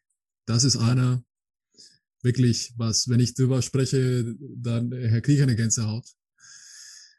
Weil oft ja. denken wir, oh, warum ist ja diese Herausforderung da? Warum kommt dieses Problem zu mir? Äh, und ich, so wie sie auf Englisch, auf Englisch klingt das noch schöner, what stands in the way becomes the way. Das heißt, das, was jetzt ja vor dir steht, das wird jetzt dein Weg. Es gibt, also, versuch nicht da irgendwie herumzukommen oder zu fluchen, warum das ist jetzt da auf einmal da, sondern du wirst damit fertig. Und äh, ja, da, da gibt's, es gibt mir Mut, weil was auch immer kommt, ich weiß, es, ich muss damit fertig werden. Oder? Absolut, ja. Ich, ja, ich, ich stelle mir da jeweils äh, eine Herausforderung vor, weil wir sprechen oftmals vielleicht von Problemen. Was im Weg steht, ist äh, irgendein Problem. Und wenn wir es aber aus einem anderen Blickwinkel betrachten, ist es vielleicht eine Herausforderung, die uns dabei helfen wird zu wachsen. Ich sehe es so, ja. Ähm, ja, die Stoiker oder Epiktet vor allem erzählt oft die, oder er seinen Schülern die Geschichte von Herkules. Und äh, da fragt er, ähm, ja, was wäre aus Herkules geworden ohne Hydra und äh, Löwe und was und auch Stahl bereinigen. Ja, genau. Und, äh, und dann sagt er ja offenkundig oder offenbar hätte sich Herkules einfach umgedreht im Bett und hatte sein Leben verschnarcht und wäre nie zum starken Herkules geworden. Also im, im Sinn von sogar dieser Halbgott Herkules braucht die Herausforderungen, um zu wachsen im Leben. Ja, wenn, wenn du einen Berg erklimmen willst, dann erwartest du doch Schwierigkeiten. Ich, ich habe nicht erwähnt, dass ich, ich habe nicht erwähnt, dass ich auch äh, äh, Hindernisläufer bin. Ich weiß nicht, ob du diese äh, Rennen kennst, der Spartan Race und äh, Tough Mother. Und immer wenn ich da so ein Rennen mache, dann muss ich an diese Übung denken. Weil es sind ja. lauter Hindernisse und ich sage so, jetzt muss ich einfach da durch. Ja, cool. Bringt nichts, wenn ich zum Ziel möchte. Ähm, werde ich ein bisschen schmutzig, aber es lohnt sich, ja. okay, der dritte ist, ähm, bedenken Sie, dass Sie auch sterben. Und das ist, wir haben früher über das Sterben äh, gesprochen, über den Tod und dass das ein Tabuthema ist. Mhm. Ich glaube, dass wir immer, das ist meine persönliche Meinung, dass wir immer denken, wir sterben irgendwann in Hunderten von Jahren und äh, glauben nicht, dass das heute passieren kann oder morgen. Und deswegen, und wir schieben auch viele Sachen, die wir eigentlich jetzt tun könnten, äh, weil wir denken, dass wir ewig leben. Deswegen, also für mich eine gute Übung, äh, einfach daran zu denken, dass ich morgen sterben kann oder heute sterben kann. Äh, ist eine Sache, die ich ja vor ein paar Jahren gelernt habe. Ich hatte auch selber eine äh, gesunde, äh, ja, gesunde, äh, gesundheitliche Herausforderung, wo ich gedacht habe, ich werde sterben und äh, es auch einer der Gründe, warum ich diesen Podcast gegründet habe und meinen Job äh, gekündigt habe, weil ich dachte, ich kann es mir nicht vorstellen, wenn ich heute oder morgen sterbe, ähm, dass ich nicht noch für mich ein besseres Leben geführt habe. Ja, sehr cool. Hast du ja erstens mal überlebt, freut ja. mich. Und äh, ja, hast du den Mut gehabt, um äh, etwas zu ändern, ja, Job zu kündigen und jetzt einen Podcast zu starten. Da gratuliere ich dir von Herzen. Ja, Dankeschön. Ja, also ich finde das auch hilfreich, so sich bewusst zu sein, hey, ich bin sterblich und da, ja, du hast gesagt, wir denken immer, ja, andere sterben schon, aber mich betrifft das äh, nicht oder irgendwann dann, aber äh, ja, und die, wenn, wenn du dir das vor Augen äh, führst, finde ich, bist du einfach dankbar für jeden Tag, den du bekommst und ja, du, fürs, ja, du bist dankbar, hey, es ist ein neuer Tag und ich bin immer noch da, ich atme und ich habe ein bisschen Energie und ich kann jetzt etwas machen im Leben. und äh, ja. Es, Seneca schrieb in einem seiner Briefe, ich glaube, ich war das äh, ein Brief an Marcia, äh, eine Frau, die immer noch so traurig war, weil, weil ihr Sohn starb vor etwa drei Jahren und sie war immer noch ähnlich traurig wie am Tag seiner Geburt, äh, sein, seines Todes. Und er schrieb, ja, er kann nicht verstehen irgendwie, dass jeden Tag sehen wir Trauerumzüge und das sehen wir heute nicht mehr. Aber früher hattest du wohl die Trauerumzüge in der Stadt, wenn jemand starb. Du, du siehst das jeden Tag, aber wir denken irgendwie nicht, dass es uns betreffen könnte oder die Liebsten oder unsere Liebsten. Ja. Und auch, ich meine, auch heute, Leute sterben, aber irgendwie, wie du sagst, wir haben nicht das Gefühl, dass es uns selber treffen könnte. Und dann, ja, wenn es ja nicht uns trifft, aber vielleicht eine geliebte Person von uns, sind wir dann ja überfordert, macht ja nichts, aber wir kommen vielleicht aus der Trauer nicht mehr raus und äh, ja, es ist wertvoll, wenn ihr uns auch mit dem Tod beschäftigt. Ähm, und somit ist das auch wieder eine Einleitung, perfekte Einleitung für, für die nächste. Was ist, bedenken Sie alles als von der Natur geliehen. Und für mich gilt das nicht nur für Sachen, sondern auch für Beziehungen, für meine Kinder. Es ist alles geliehen. Also sie gehören mir nicht. Sie können gehen, kommen und gehen und ich habe keinen Einfluss darauf. Ja, ja, es ist. Ja, du hast das sehr gut beschrieben. Es sind nicht nur die Dinge, sondern eben vielleicht auch wichtigerweise ja äh, unsere Freunde und unsere Liebsten und Kinder jetzt in, in deinem Fall oder unsere Eltern. Es ist ja, ich finde diese Vorstellung sehr hilfreich. Es ist ähm, alles vergänglich.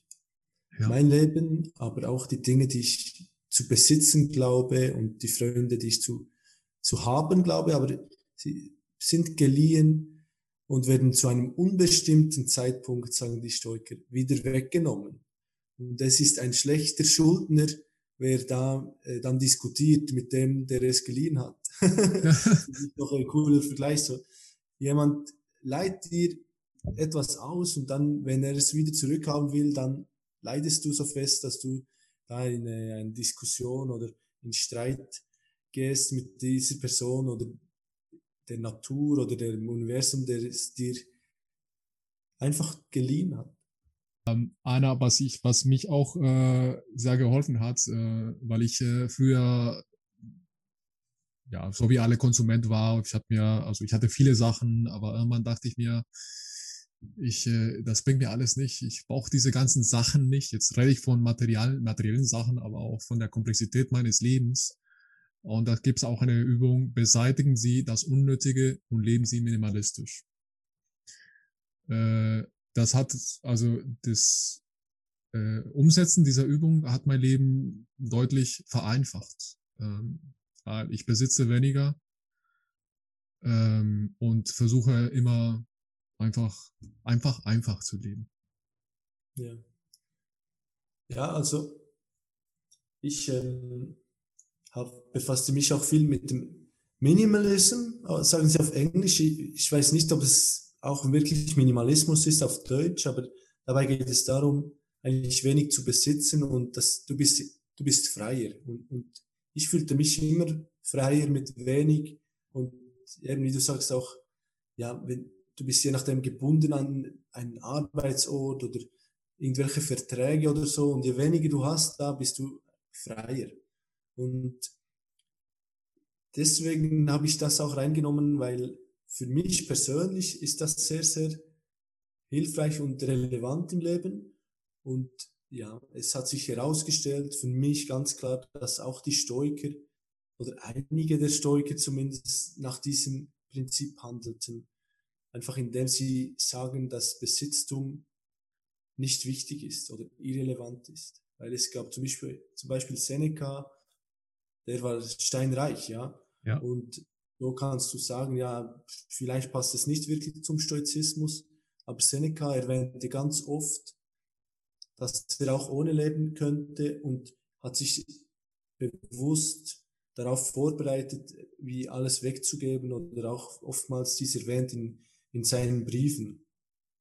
Und äh, die zwei Lehrer, äh, Musonius Rufus und Epiktet, die waren beides sehr fest, ja, wie große Fans können wir sagen, vom, von diesem Minimalismus.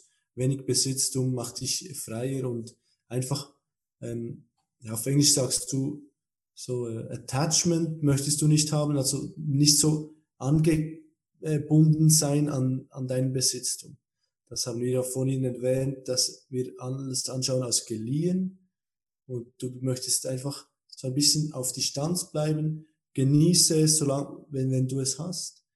Du kannst auch etwas bewusst immer haben, ja, wenn du das wählst, aber dieses Wort bewusst ist, finde ich, ist sehr wichtig, weil, ja, wie du sagst, in unserer Gesellschaft kaufen wir wohl viele Dinge äh, unbewusst oder ähm, ja, das Marketing ist vielleicht zu gut und wir widerstehen dem nicht oder eben sind kurz nicht da und machen so Schnellschlüsse oder Schnellkäufe und für Dinge, die wir vielleicht gar nicht unbedingt brauchen. Also brauchst du wirklich zehn Paar Schuhe.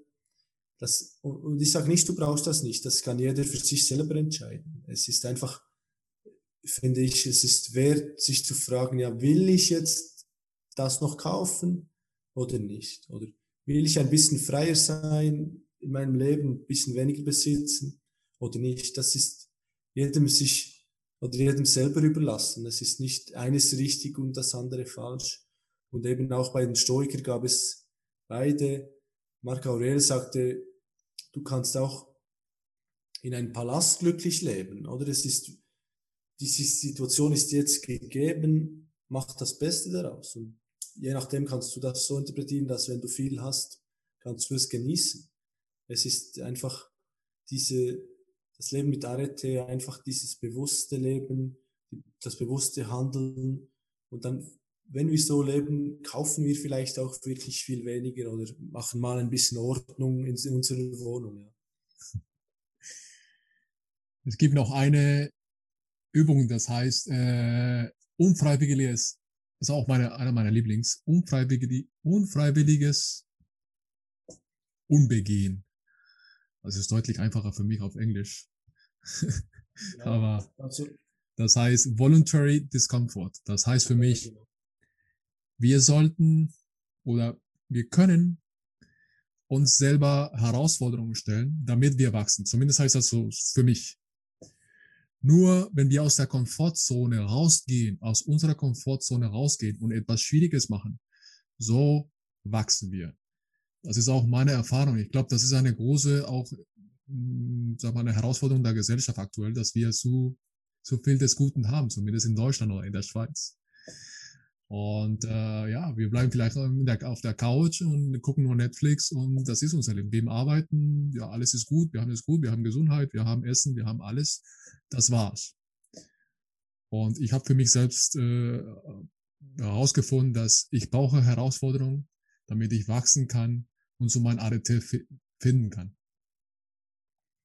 Ja, also dieses Freiwillige Unbehagen ist wirklich eine klassische Idee der Stoiker, also sich so absichtlich, und das ist eigentlich eine lustige Idee, sich absichtlich in schwierige oder unangenehme Situationen begeben. Also sie machen da auf das Beispiel von äh, Cato, Cato the Younger, ähm, der äh, immer ja, ohne Kopfbedeckung und ohne Schuhe und so in ja, schlampigen Klamotten sich, äh, egal bei welchem Wetter, rausbegab und ja, er ging freiwillig und extra eigentlich bei Regen, ja, schlecht angezogen raus, um diese Schwierigkeit zu spüren. Und da, ja, es ist, die Idee ist, es ist dir dann egal. Die Leute lachen vielleicht, aber es stört dich nicht. So what? Es ist, es ist, äh, es stresst dich nicht mehr, das, was die Leute über dich denken oder sagen plötzlich. Es ist, die können über dich urteilen, wie sie wollen. Das, ja, macht dir nichts, du bist dieser Fels in der Brandung. Und ja, wir müssen jetzt nicht das machen, was der gemacht hat, aber also ich mache das gerne auch mal, wenn es regnet rausgehen, ohne, ohne Schirm. Ja, ich, ich finde das dann noch cool, aber ich bin da vielleicht auch ein bisschen ein, ein Freak. Bist du, also ich ja. mache das auch. Ich gehe jetzt äh, im Winter äh, laufen oben ohne und meine Nachbarn äh, gucken nur, was macht der Verrückte da? Sehr cool. Weil, ja. Ja, und ich, also was ich interessant finde, ist auch so, weil ich interessiere mich auch so fürs Biohacking und da findet man oder weiß man mittlerweile, das heißt äh, Hormesis, weiß nicht auf Deutsch, Hormese oder so, dass wenn wir akuten Stress haben, dass das uns stärker macht. Ja. Und Wim Hof. Was? Wim Hof. Wim Hof zum Beispiel, ja genau so.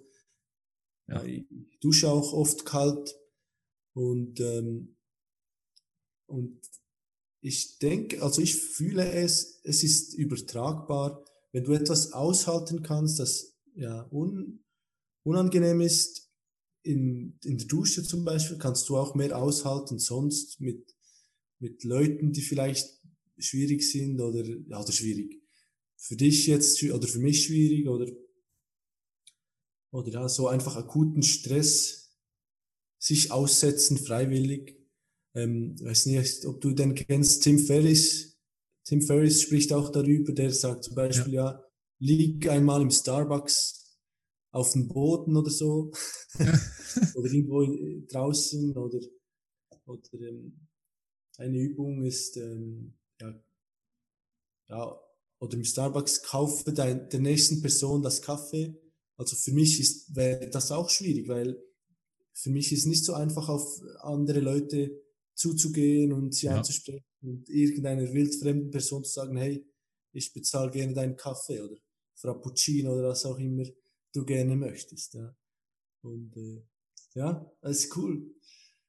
Ja, ja ich, ich, das ist auch eine meiner Lieblingstools. Waffen wollte ich sagen, äh, aber Tools. Äh, der Team Ferris, der, du hast auch, glaube ich, im, in deinem Blog ähm, sein, einer seiner Bücher auch äh, aufgelistet.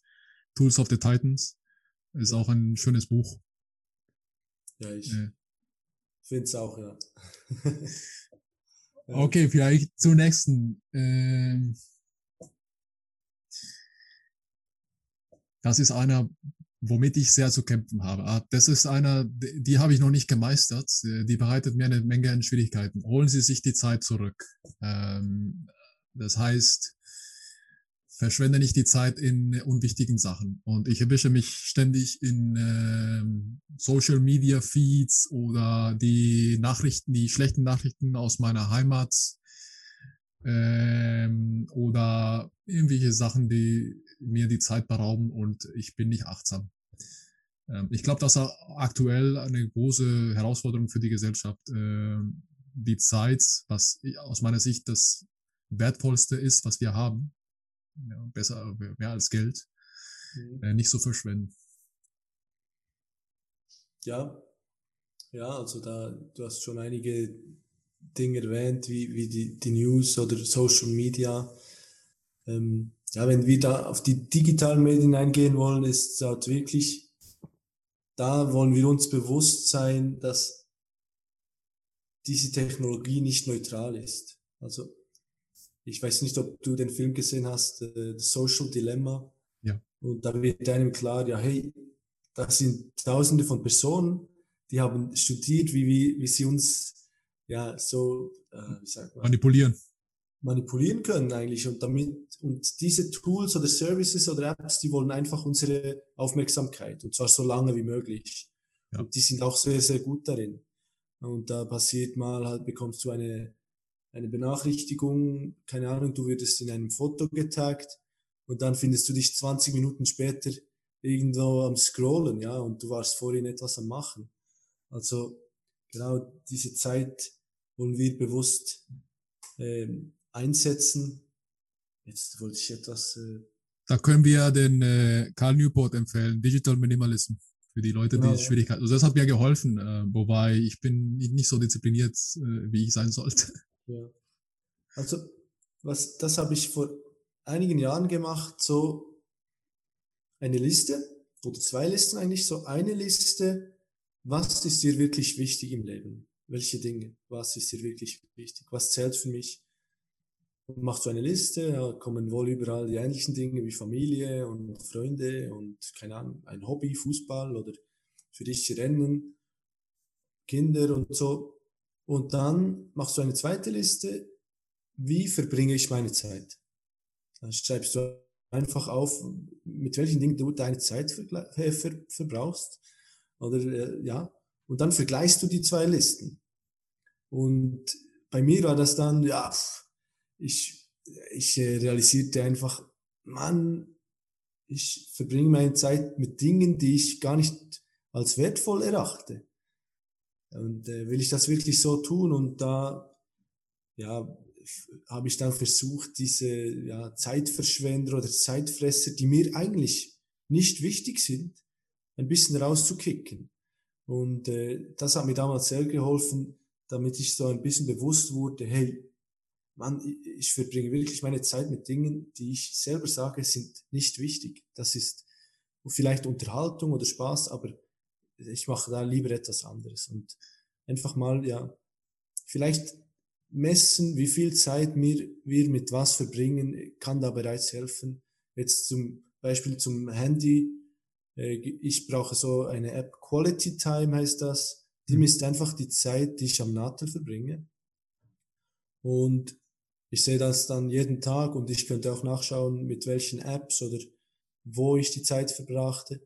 Und so kann ich mich sagen, hey, ich will eine Stunde am Nadel verbringen, nicht länger. Und dann bekomme ich so immerhin die genauen Zeiten, wie viel ich da verbringe. Und äh, wie, wie man sagt, was gemessen wird, äh, kann man verbessern.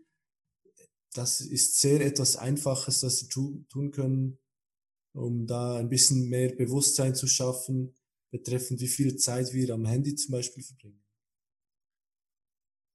Ja, ich habe äh, vor kurzem über einen Autor gelesen, ich habe den Namen nicht mehr, ähm, aber der sagte, versuch dir zu terminieren, also in deinem Kalender, die Sachen, äh, die du gerne machen würdest. Also bewusst, bewusst zu sagen, von Montag bis Sonntag, okay, Montag 8 Uhr äh, Frühstück mit der Familie, zack, ist terminiert im Kalender. Danach äh, im Blog äh, Business äh, Überarbeitung oder Business Sachen, danach äh, Essen mit der Familie, also so im Kalender. Ich habe das jetzt seit zwei Wochen. Mhm. Und es gibt auch einen Blog Social Media. Alle zwei Tage oder drei Tage. Eine halbe Stunde. So werde ich bewusst. Es ist nicht, dass ich sage, ich, oder, oder Netflix oder eine, sogar ein, ein Date mit meiner Frau ist dort terminiert. Es ist, mir wird es bewusst, bewusster, womit ich die Zeit verbringe. Und äh, da muss ich reflektieren. Er sagt auch, zeig mir deinen Kalender und dann äh, muss das reflektieren, die Sachen, die für dich wichtig sind und womit du die Zeit verbringen möchtest. Mhm. Äh, ja, es, äh, es ist nicht schlecht, hilft mir. Tatsächlich habe ich heute Donnerstag sitzen mit meiner Frau äh, ab 20 Uhr unser Date. äh, okay, ähm, einer auch meiner Lieblings. Tun Sie, was getan werden muss. Do what needs to get done. Das ist für mich unerlässlich. Also, es geht um Action. Es geht um, ja, du musst einfach Sachen, du musst ja. einfach machen. Ja. Ja, ist so. Also dies, wir haben ja gesagt, dieser Stoizismus ist eine sehr angewandte Philosophie. Und sie, die Stoiker sind da klar. Es ist, für, es ist für die Katz, wenn du nur die Theorie hast, uh, sie ja. aber nicht anwendest. Also wirklich, bringt nichts. Und äh, da, ja, Epiktet, der, dieser Lehrer, sagt ja auch seinen Schülern einmal, ja, deswegen gehe ich manchmal am liebsten zurück nach Rom oder würde zurück nach Rom gehen, um den Gladiatoren zuzuschauen, weil die zumindest machen, ja, was sie sagen werden, oder? Die, die, die praktizieren das. Und er war da ein bisschen, äh, wirkte ein bisschen unzufrieden oder denke, er war nicht unzufrieden, sondern wollte einfach den Schülern eine Lektion erteilen. So, hey, es bringt im Fall nichts, wenn ihr da alles, was ich sage, auswendig lernt, es aber in, nicht in die Praxis umsetzt. Ja. ja da, ja, ist ähm, sehr, sehr wichtig. Ich stelle mir da vor, ein Vorbild zu sein. Weil ähm, irgendwer muss ein Vorbild sein und es ist manchmal schwierig, oder? Ja, es gibt wirklich Situationen, wo es schwierig ist, ein Vorbild zu sein, weil es auch Mut braucht oder von Person zu Person ist ja dies verschieden, aber einige Dinge brauchen für mich mehr Mut als für dich zum Beispiel oder wir sind da alle ein bisschen anders, aber ich versuche das so umzusetzen, dass ich ja meine Werte kenne, wofür will ich stehen und das versuche umzusetzen und schaue mich als ja als Vorbild. Das ist nur in meiner in meinem Kopf, damit ich es umsetze. Ich will ein Vorbild sein. Ja. Das ist einfach für mich, dass ich es auch tue, was ich gerne tun möchte. Und ja, es ist äh, hilfreich und ähm, ich, ich weiß genau gerade nicht, wer es gesagt hat, aber so, dass ähm, jemand, der etwas macht, das ist, da lernen wir viel mehr, als wenn uns jemand nur etwas erklärt.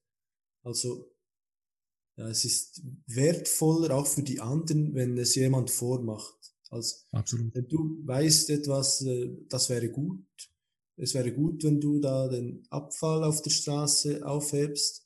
Aber das kann jeder sagen. Aber machen tun es wohl die wenigsten. Und so hast du den größten Einfluss wohl, wenn du es einfach vormachst, nicht darüber sprichst, aber du machst es einfach. Und mir hilft das so, ich, weil ich, ja, ich spreche jetzt hier mit dir, aber eigentlich, ich bin ein sehr ruhiger Typ und mir fällt es oftmals nicht so einfach zu sprechen. Ich höre lieber zu. Und mir fällt es jetzt einfacher, Dinge einfach zu machen.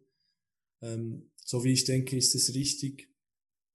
Ja, versuch da, genau, so wie du sagst, tun sie das, was sie tun müssen. Absolut. Äh, noch die letzten zwei. Ähm, ich möchte, wie, wie gesagt, respektvoll mit deiner Zeit umgehen. Ähm, seien Sie dankbar. Das ist eine, die ich äh, tatsächlich auch äh, fast täglich äh, übe. Ähm, ich habe das Gefühl, oder ich beobachte, äh, und ich, bei mir selbst sowieso, dass ich äh, mich sehr über Sachen besch beschwert habe, äh, die ich nicht habe.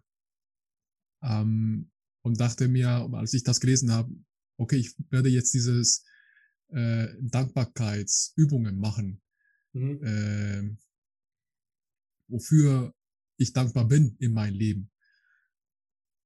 Und wenn ich das mache, äh, gehe ich super positiv rein in meinen Tag. Wenn ich sage, und dann vergesse ich das, was ich nicht habe, das ist auch nicht mehr wichtig, weil ich habe eine Menge schon ich sage, ich bin äh, glücklich oder ich, ich, ich, ich bedanke mich, dass ich äh, gesund bin. Ich bedanke mich, dass ich eine Familie habe. Ich bedanke mich, dass ich meine Kinder habe. Die sind auch gesund. Meine Eltern leben in Kolumbien. Sie haben was zu essen. Wir haben ein schönes Haus. Wir haben einen Garten. Wir haben, also es gibt wirklich tausend Sachen, wofür ich heute mich bedanken kann. Mhm. Und das ist für mich eine Basis, um äh, alles andere äh, einfach äh, auszuschalten. Und ja, es ist eine schöne Übung aus meiner Sicht. Ja, ja gibt es auch nicht viel dazu zu sagen. So etwas Einfaches, das ich lange macht, gemacht habe, ist einfach drei, drei Dinge niederschreiben, wofür ich dankbar bin. Und du hast recht, es, es gibt so einen Wechsel. Man ist plötzlich, man ist positiver, ja. Es ist wirklich, ah, und man vergisst ein bisschen, ja, dass man unzufrieden war und man, plötzlich sieht man das Gute. Hey, ja, was will ich noch mehr? Ich, ich bin gesund, ja. Ich würde, wenn ich nicht gesund wäre, würde ich alles machen, um gesund zu sein. Ja. Es, ja, oder ja, jemand sagte mal einmal, äh, wir sind alles Millionäre oder so. Weil, äh, oder für viel Geld würdest du dein Bein verkaufen, ja. Du würdest es gar nicht verkaufen. Und so sind wir eigentlich alle ja reich oder reich beschenkt worden mit unserem Körper. Klar, ja, nicht für alle genau gleich oder du warst ja auch krank, aber es ist, oder ich weiß nicht, aber ja, ja es ist nur schon dankbar zu sein, wenn man morgen aufwacht und atmet noch. Das ist doch nicht selbstverständlich, wie, wie das Leben funktioniert. Irgendwie waren wir jetzt acht Stunden lang, war ich weg am Schlafen und jetzt, voilà, bin ich wieder wach. Dafür bin ich dankbar, jeden Morgen. Hast du noch eine, die du erwähnen möchtest oder bist du zufrieden mit meiner Auswahl? Nein, ich bin äh, sehr zufrieden mit deiner Auswahl. Also etwas, was mir jetzt noch in den Sinn kommt, ist so, ich, diese Übung heißt irgendwie, ähm, Kratzer passieren im Training. Und ich finde das noch eine coole Idee, so, ähm, weil die Scheuker, die mögen so Boxmetaphern oder Wrestling-Metaphern, weil, ja. Und die haben da die Idee, dass Kratzer passieren im Training. Das heißt, ähm, ja, sagen wir, wir gehen Boxen zusammen und machen ein Boxtraining und dann rutscht dir ein Schlag aus und geht mir auf die Nase, ja. Aber weil wir nur trainieren, wir sind Sparringpartner, wir sind am Trainieren, bin ich dir nicht böse, weil es passiert ja. Ich weiß, dass das passieren kann. Und wenn wir das ganze Leben so anschauen, dass alle Leute, wir haben ja gesagt, es sind keine Meister vom Himmel gefallen, alle Leute sind hier im Training, in, dem, in der Kunst des Lebens. Wir wissen alle nicht genau, wie wir unser Leben leben können oder wollen und wir machen Dinge, ja, wir handeln aufgrund falscher Informationen oder haben uns schlecht informiert oder wir haben schlecht geschlafen und, und sind gereizt, aus welchen Gründen auch immer. Und wir machen alle Fehler. Ja, das ist gut zu wissen. Wir alle machen wir Fehler und sind manchmal unangenehme Mitmenschen, sag ich mal. Und dann, wenn ich das weiß, auch gegenüber dem anderen, ein Kratzer passiert eben im Training, dann nehme ich das nicht so übel. So, ja, ich habe auch Fehler gemacht, kein Problem. Ich, ja, ich bin auch nur im Training hier. Wirklich. Das ist das Leben, es ist das Training, oder? Wir haben kein, also, ich zumindest denke, ich habe keine Ahnung, äh, was machen. Ich versuche immer, möglichst mein Bestes zu geben. Manchmal geht's besser, manchmal schlechter. Ja, was, was willst du, ja? Und da, das hilft mir wirklich, wenn manchmal, wenn ich denke, ja, es war jetzt ein bisschen schwierig mit dieser ja, mit diesem Kunden oder ja, es, ja, es passieren Dinge, die manchmal unangenehm sind und wenn wir da einfach bisschen Toleranz zeigen können gegenüber den anderen, die auch nur im Training sind hier im Leben, dann können wir Toleranz zeigen und ja, es, ich sehe es positiv an, weil es mir selber hilft, es anzunehmen und weiterzumachen. Das ist eine schöne Metapher, das werde ich umsetzen. Also die Trainingsmetapher ist schon so eine nette, nette Vorstellung, wenn man in der Situation ist. Wir sind alle hier nur im Training. Sehr gut, ich danke dir. Du hast auch eine Blogseite, ähm, wo wir auch die Ideen über, nicht nur über Stoizismus äh, und alles, was du geschrieben hast, auch dein Buch äh, wird do, äh, dort vorgestellt, aber auch die Sachen, die dein Bruder geschrieben haben, die auch super interessante Themen sind, wie Procrastination, äh, Glück, das Glück, Ähm, wie heißt die, dein Blog und wie finden wir dich und oder euch? Genau, unser Blog heißt njlifehacks.com. Also wir schreiben auf Englisch njlifehacks.com. N ist mein Bruder Nils und J ist von Jonas, NJ ähm, Lifehacks. Ähm, ja, wie, wie du gesagt hast, wir schreiben da über Dinge, also wir lesen sehr viel und praktizieren viel und schreiben über das, was uns fasziniert und was uns weiterhilft. Und ja, da könnt ihr uns finden, njlifehacks.com. Ja, ihr habt auch ein schönes Newsletter. Ähm, ich habe mich selbst registriert und ich bekomme äh, die äh, Hacks, äh, Lifehacks. Vielen, vielen Dank. Da sind ein paar coole dabei. Ja, ansonsten ist das für mich wie eine Bibel geworden. The Little Book of Stoicism. Vielen, vielen Dank, Jonas, für dieses Buch. Ähm, wie gesagt, du hast mir geholfen, mein Leben zu transformieren und mich auf eine neue Reise zu begehen. Und ähm, ja, es war mir ein Vergnügen. Ich hoffe, du hattest Spaß in diesen anderthalb Stunden mittlerweile, was wir nicht geplant haben. Sollte ja. kürzer sein. Ähm, aber wenn du gestattest, werde ich meine letzte Frage stellen. Das ist die, die letzte, die ich äh, in meinen Episoden immer stelle. Ja. Äh, und zwar, Gib uns bitte drei Tipps, um ein besseres, erfüllteres, gesunderes Leben äh, zu führen. Das Beste aus Jonas Erfahrungen und äh, äh, ja, Weisheit und das, was du gelesen hast. Äh, nur drei von denen, wo du sagst, so, wenn man diese drei umsetzt, dann hat man eine gute Basis. Ja, gerne. Ähm, also ich denke, der Schlaf wird unterschätzt in unserer Gesellschaft und äh, was mir hilft, ist so ein digitaler Sonnenuntergang. Ich weiß nicht, ob du das kennst, die Idee von Brian Johnson. Yes. Haben wir kurz darüber gesprochen. Also einfach so eine Stunde bevor ich zu Bett gehe, schalte ich alle elektronischen Geräte aus. Ich mache das nicht immer sieben Tage die Woche, aber zumindest unter der Woche und manchmal am Wochenende schaue ich dann auch einen Film oder so, aber generell eine Stunde bevor ich zu Bett gehe, kein Handy, kein Computer, kein Fernseher. Wenn schon, dann lese ich etwas oder reflektiere oder gehe noch äh, spazieren und dann rolle ich aus und ja, einige Dinge, aber äh, ich denke, das ist sehr, sehr wertvoll. Einfach abschalten diese elektronischen Geräte, damit keine Inputs oder weniger Inputs mehr reinkommen können wir unseren Schlaf priorisieren. Als erste dieser digitale Sonnenuntergang, dann als zweites ähm, so Einsamkeit äh, üben oder trainieren. Einfach, ähm, wir haben das Handy immer bei uns, wir sind nie alleine und äh, einfach mal, auch wenn es nur zehn Minuten sind, ohne andere Personen, sei es ein Buch oder Musik oder Handy oder Fernseher, Computer, nichts. Nur du mit deinen Gedanken. Und es gibt da ein Zitat, das irgendwie sagt, alle Probleme des Menschen kommen mit der Unfähigkeit vom Menschen alleine in einem Raum zu sitzen oder so.